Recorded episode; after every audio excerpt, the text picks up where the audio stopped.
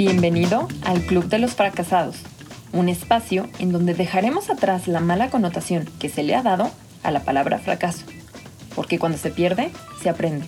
Y para lograr acoger tus éxitos, primero debes aprender a celebrar tus fracasos.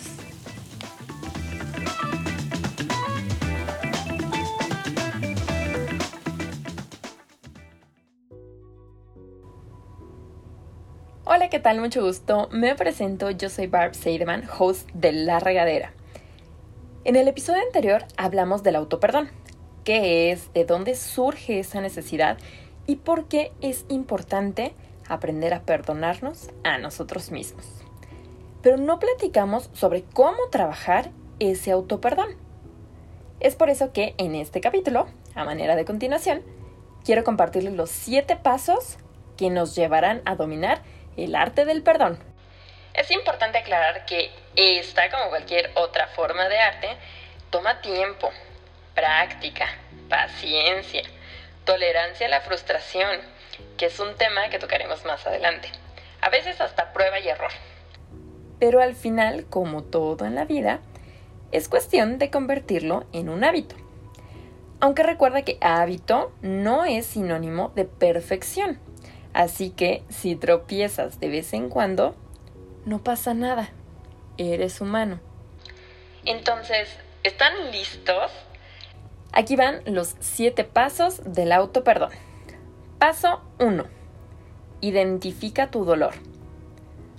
¿Cuál es la raíz de todo esto que estás sintiendo? Quizás cuando te equivocaste, sentiste culpa porque a causa de eso tu autoestima se vio dañada. Quizás te recordó situaciones similares del pasado que creías haber superado.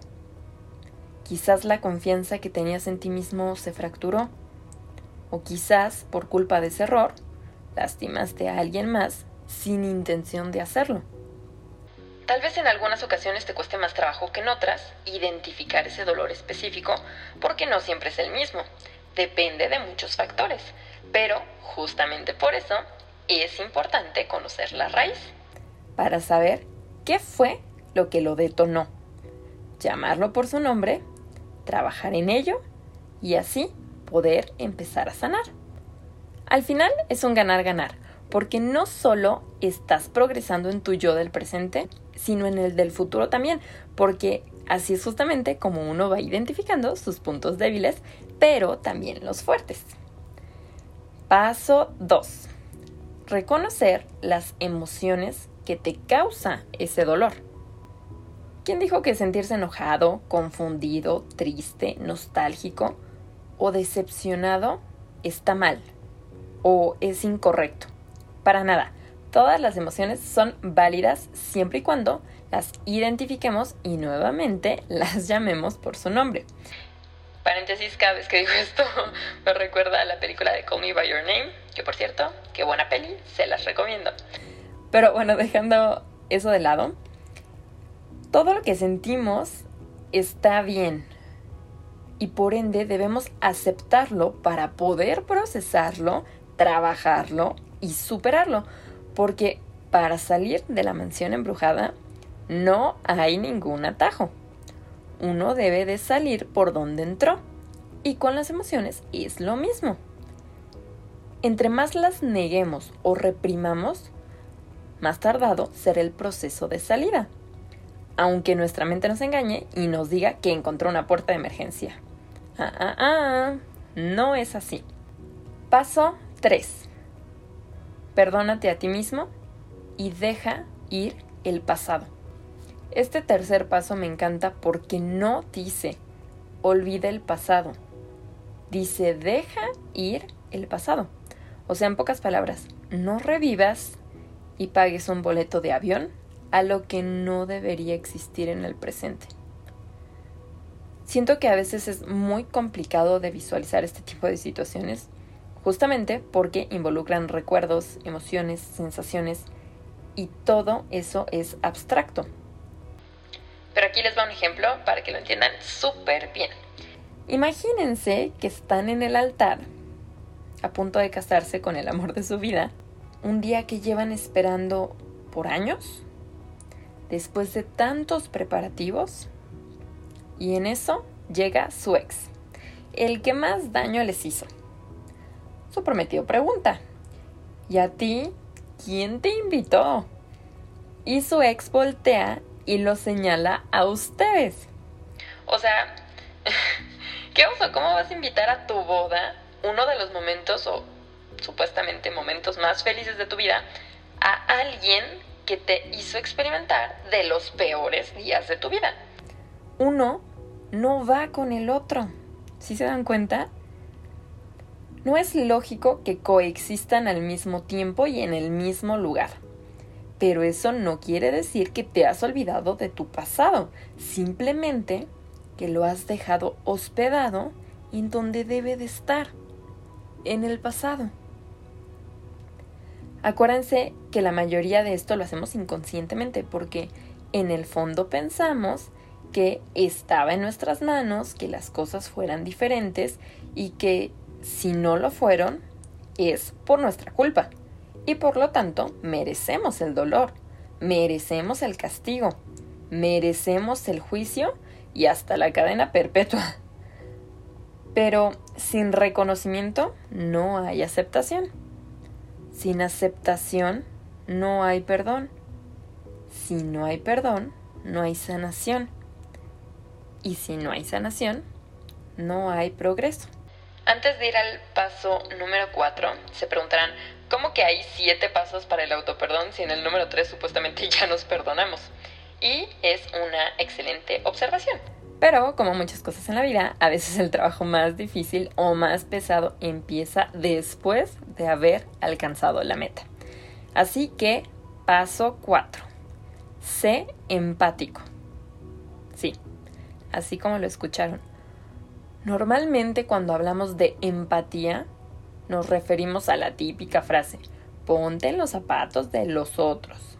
Es decir, imaginar por lo que otra persona podría estar pasando en esos momentos o lo que podría sentir si decimos o actuamos de cierta forma. Y claro que ser empáticos con los demás es una de las mejores cualidades que un ser humano puede tener Obvio, en mi opinión muy personal. Pero ese es justo el punto.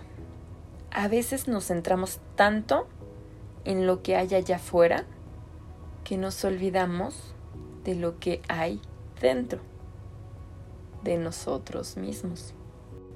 La única manera de que haya un perdón genuino es siendo empáticos con la persona a la que estamos perdonando, en este caso nosotros mismos entendiendo sus posibles motivos, emociones y circunstancias que la rodearon en el pasado o inclusive que la rodean en el presente.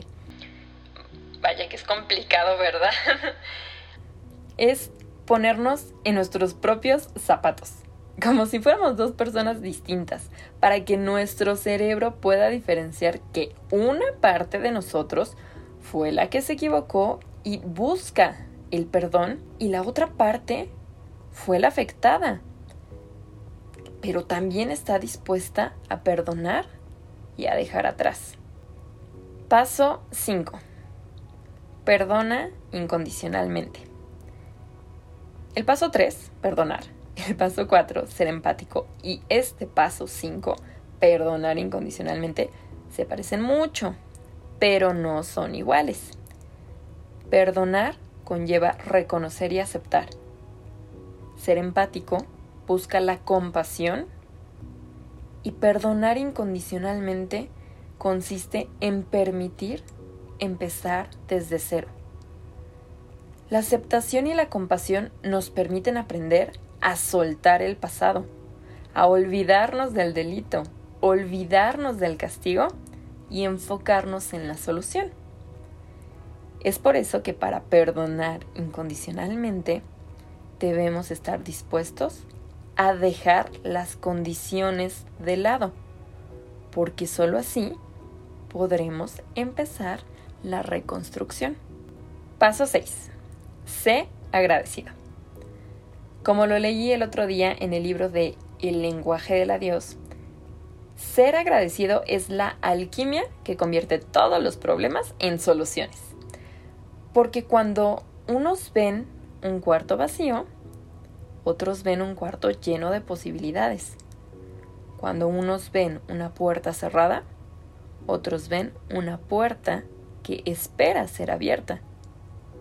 Donde unos ven una ventana pequeña, otros ven el reflejo del mundo que habita allá afuera. Cuando se trata de perdonar, ser agradecido es la cereza en el pastel, porque dejas de enfocarte en lo negativo que ocurrió para concentrarte en lo positivo que está por ocurrir. Paso 7. El último paso. Quiere de nuevo. Porque así como en el paso 1 todo empezó con el dolor, la única manera de terminarlo es con su contraparte, el amor. Así que si vas a perdonarte, hazlo sin límites, hazlo sin condiciones, hazlo sin rencor Hazlo sin resentimientos. Hazlo de corazón. Pero sobre todo, hazlo estando consciente que si te equivocas de nuevo, mereces darte la oportunidad de volver a vivir estos siete pasos todas y cada una de las veces que sea necesario. Porque si algo quiero que te lleves de este episodio, es que perdonar es de gente valiente. Así que me despido, pero no sin antes decir, recuerda que para haber fracasado, primero tuviste que haber intentado. Así que cuéntanos, ¿y tú en qué la regaste hoy?